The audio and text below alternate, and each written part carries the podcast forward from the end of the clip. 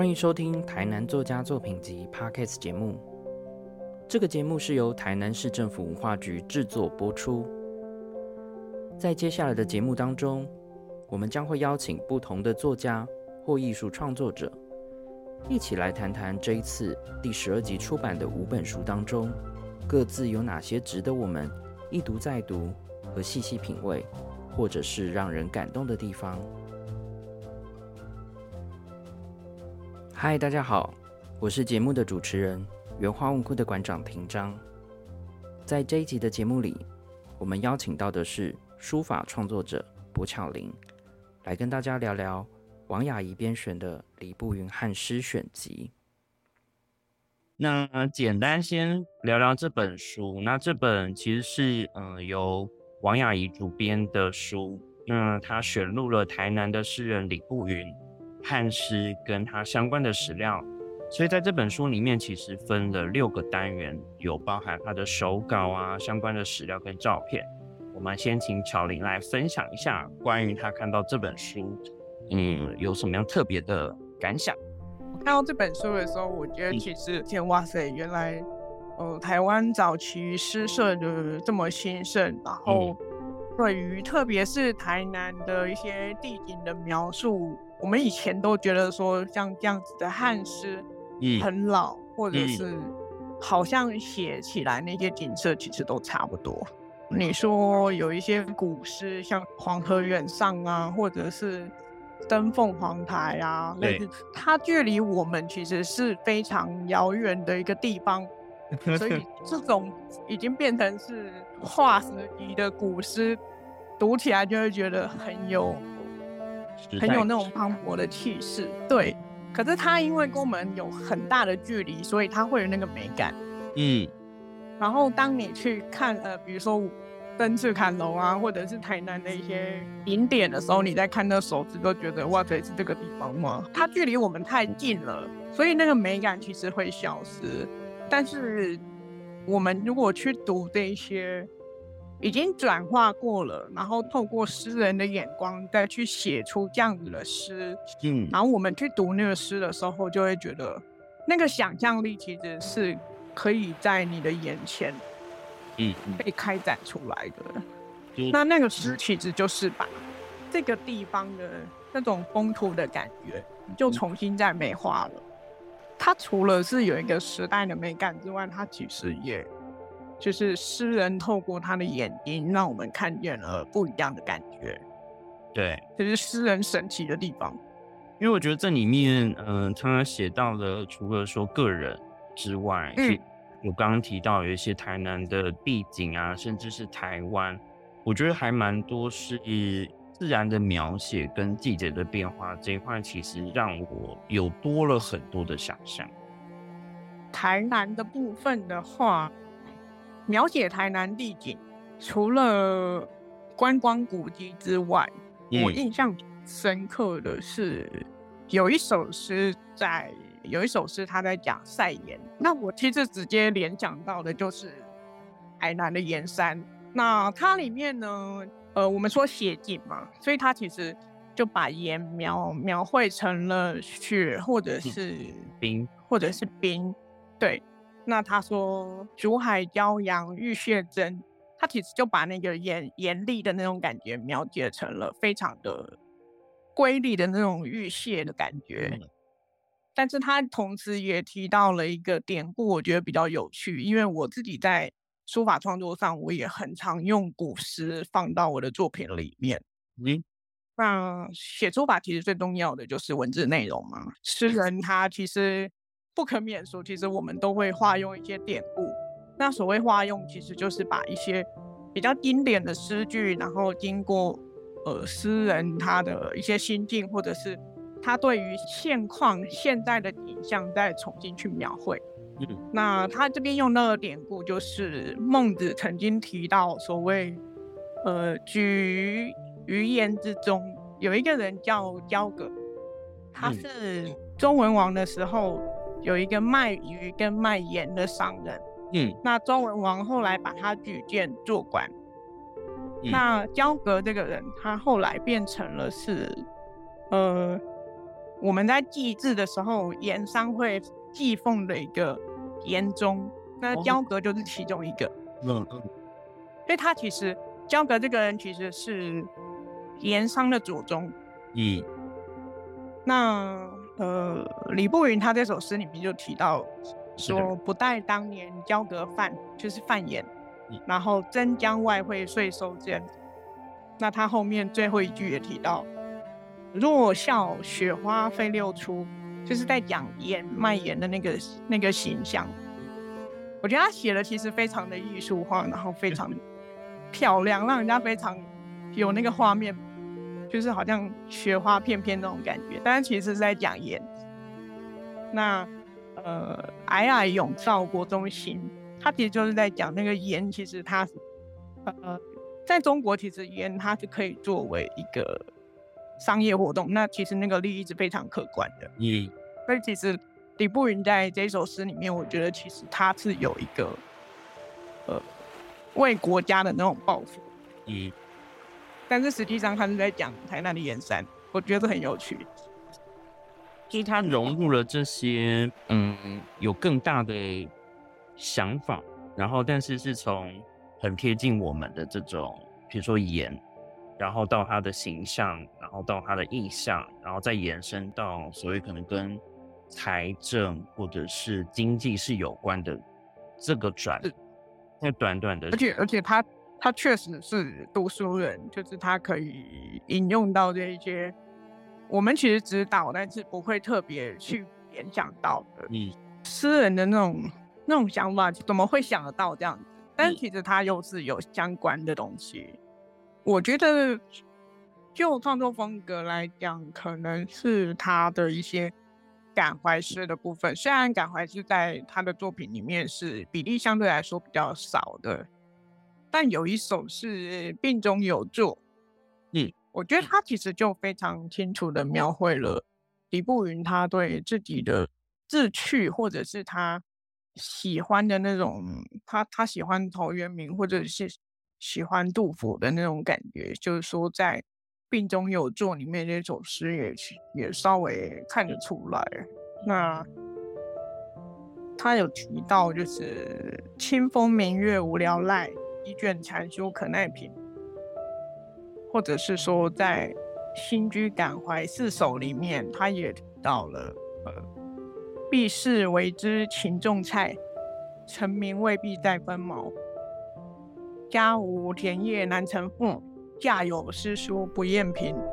他其实就是有点安贫乐道的那种感觉。对对。那其实跟我觉得他一千多首诗句里面，他其实都会时不时的提到这种感觉。嗯。那我觉得这种东西其实是非常诚实的，就是你你常常提到一定是你非常喜欢，或者是你的关注力一直一直都是在那个地方。那李不语他从三十几岁的时候，他其实就很已经很喜欢李骚。对。那他一直到五十几岁的时候，他做的诗里面还是常常会提到李骚，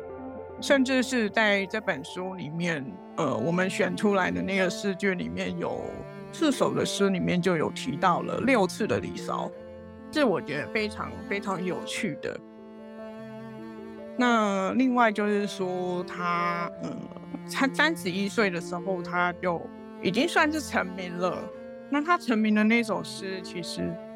题目也并不是非常的特别，就是我们很常见的题材，就是在讲红梅，在讲梅花。嗯，但是它又不像是古诗里面单纯只是描绘很刻板印象的那种梅花。但是这首诗它之所以成名，我觉得我相信是会有理由的，就它可能是同时承继了古典跟近体诗的一个特色，看得出有呃一些融合的部分在里面。对，就我来看李步云的诗曲，就是有古典也有近体的一些用法，甚至是他的一些对于。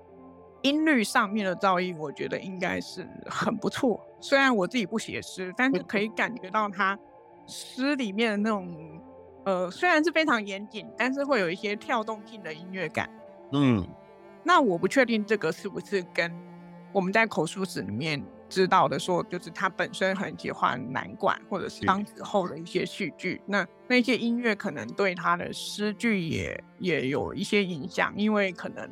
他们早期在集播营的时候，他其实是会搭配一些诗歌。那相信这个音乐性的东西，它其实跟我们在写文字的这个很纯粹的汉诗上面，它其实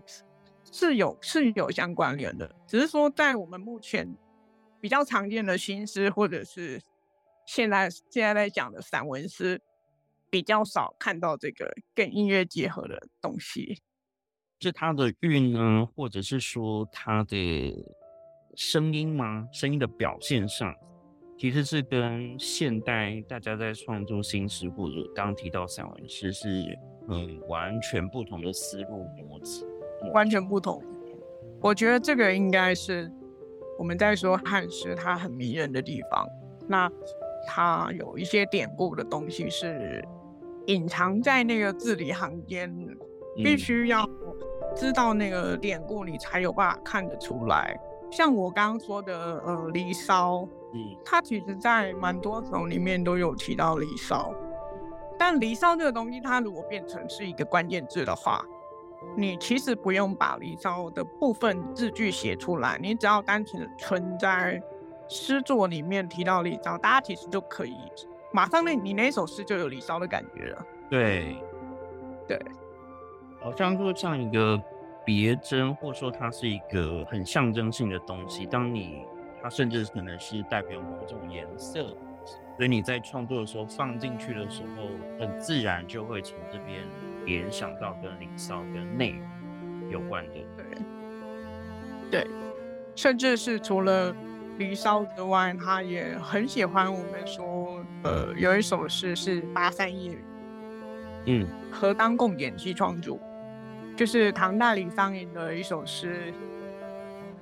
他其实这首诗是在讲，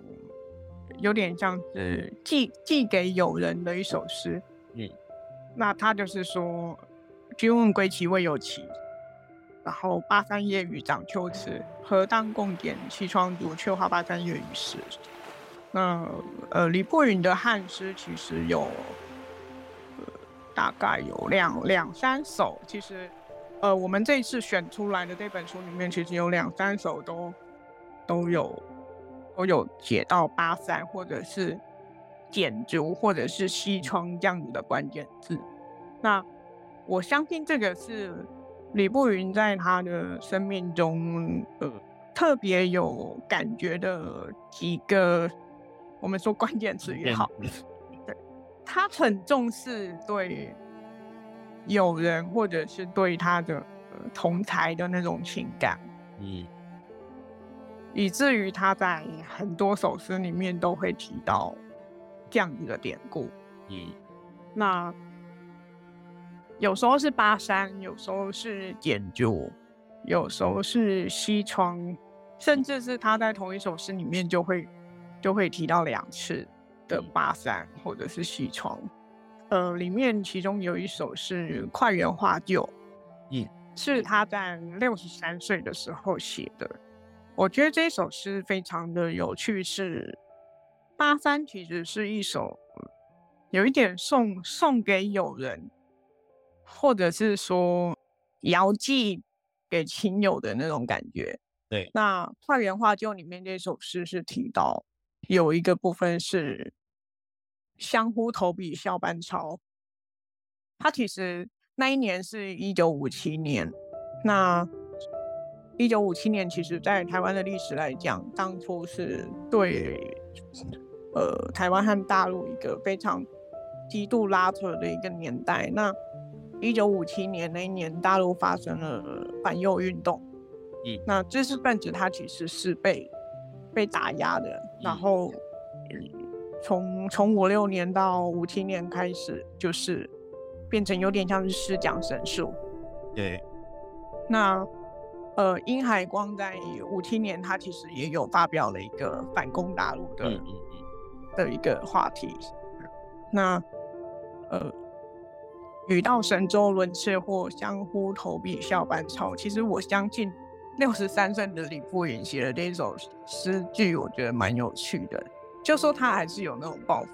嗯，但是他的那个抱负可能是君问归期未有期的那种那种感觉，或者是却话巴山夜雨时，他已经有一点我们说那种抱负，有可能是转而变成是他把它融入到诗作里面，已经是变成是一个寄托情性了，然后他的自欺他的抱负。我觉得他作品的量真的还蛮大，然后在嗯，刚刚有提到，其实他创作，我觉得可以看得出来他很严谨的部分，但同时也能够从这些作品当中看到他跟同时期的不管哪一个地方的诗社，其实往来非常的频繁，跟现在比起来，真的他们那时候好活跃。他们平均每个月就有一次的 类似这样子，而且其实那个他们的同城营会刊登在《诗报》上面，可是《诗报》其实是半个月一期耶，拼的。那时候的台湾台湾的月刊好像不是半个月就是两个月，好像也有一个月的，比较少是年刊这样。对，代表他们其实那个时候的文人唱歌或者是应酬聚会，其实是蛮谨慎的。嗯。以李步云来讲，他的他的笔名其实就是蛮统一的，就是快云或者是步云，他不会让其他的人就是还有很多很多笔名。像李步云的话，在这本书里面，其实有非常多就是李小峰教授提供的，嗯，不管是照片或者是他的一些口述。然后就觉得说，作品跟他祖父的形象好像会有点落差，或者说其实是反差感很大的人。我自己觉得他的诗确实是非常严谨的，因为其实你知道汉诗有的时候他他稍微变一两个字，其实他在声韵上面或者是在结构上面，其实并不会有太大的影响。嗯，可是李步云的诗其实他是非常。呃，我觉得是怎么讲，非常一贯性的，嗯，就是他的诗是，你把它放到别人的作品集里面，或者是你把别人的作品插一手进来，你都可以感觉到那不是他的东西，或者是那个东西就是他的诗，这样，他其实是非常有辨识度，对对对，非常非常有辨识度，但那个辨识度并不是说他特别喜欢用一些字句。对，而是他的呃音乐性也好，或者是他的诗里面描绘出来的那个图像，或者是他可以让读者想象的那个画面，我觉得是非常有一致性的。嗯，对，我觉得这是非常不容易，因为你要在写景或者是感怀的一些呃。大家大家的感觉都差不多，或者是大家看到的东西都都是那样子的时候，你要有个人的一个识别度是非常困难的。尤其是在李步云创作这么多首诗里面，虽然有一些部分像我刚刚提到的，就是说他可能很喜欢李骚，很喜欢巴山，但是你不会觉得那那一首诗每一首诗都会是重复的。嗯，他每一首诗都会让你有不同的感觉。嗯。当然，当然，首先是我们要觉得这东西是稍微有一点有趣，而不是说它就是是写景诗这样。因为其实大家不一定都对写景诗有兴趣。对。但是它可能某一个句子让你会觉得很有趣，你就开始去看那一首诗，它描描出来的那个想象，它可以带给你的那个感觉。我觉得李伯云是非常有有独特性的一位诗人。呃，有一首诗也是在写写台南，应该是台南没错。那个关岭温泉，他就说，呃，我们什么时候一起来玩啊？然后来做平原十日游。然后我就觉得你明明前面就很震惊啊，前面就在讲什么同源有火力春秋啊，然后喜比平谁继续游啊，然后最后一句就来一个就是，哎，我们哪天来玩十日游这样。那我就觉得有点有趣，就是。他其实有一种闷骚感，就是很很活泼的一个人，但其实我没有，